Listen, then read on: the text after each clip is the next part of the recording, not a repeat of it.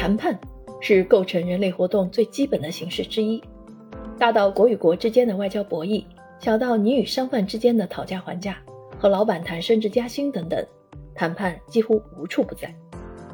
世界级谈判大师盖温·肯尼迪在其畅销四十年的著作《谈判如何在博弈中获得更多》中，分析了谈判的基本原则。他从真实的案例入手。归纳出了数十条谈判桌上的金规，帮助你打破心理限制，在每一次对外的博弈中掌握主动权。学习谈判的艺术，不仅能丰富我们的沟通技巧，更是一次思维模式与个人素质的整体提高。学会谈判，必须要先弄清楚谈判的本质。我们可以从一个日常的例子入手。假如你想在二手网站上卖掉一件首饰。自己的内心估价是一千块，那么怎样在页面上标价能使成交率最高又稳赚不赔呢？大多数人的想法可能是尽量的抬高定价，并对买主强硬的表示不可以讨价还价。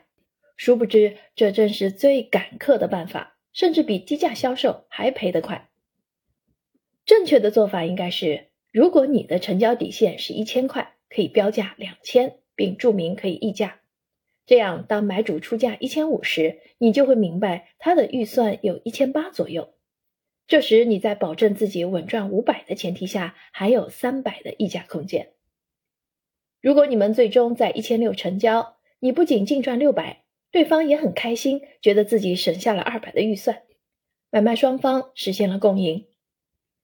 其实啊，这就是一个最基础的商业谈判案例，我们不难看出，它与常见的博弈有着本质区别。谈判不是非要分出个胜负高低的比赛，而是双赢的行为。之所以双方能坐在谈判桌前，只因为相同的事物在彼此眼中有不同的价值，大家只是各取所需罢了。因此，盖温·肯尼迪在开篇就给谈判下了定义：谈判是从想要我们东西的人那里获取我们想要的东西的过程。谈判的目的是要达成协议。如果只是一方取胜，不如称其为吵架。简言之，谈判的本质就是让对方受益的同时，使自己获利。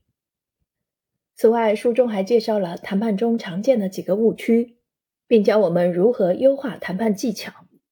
如果您在工作和生活中经常需要谈判的话，不妨去看看这本书吧。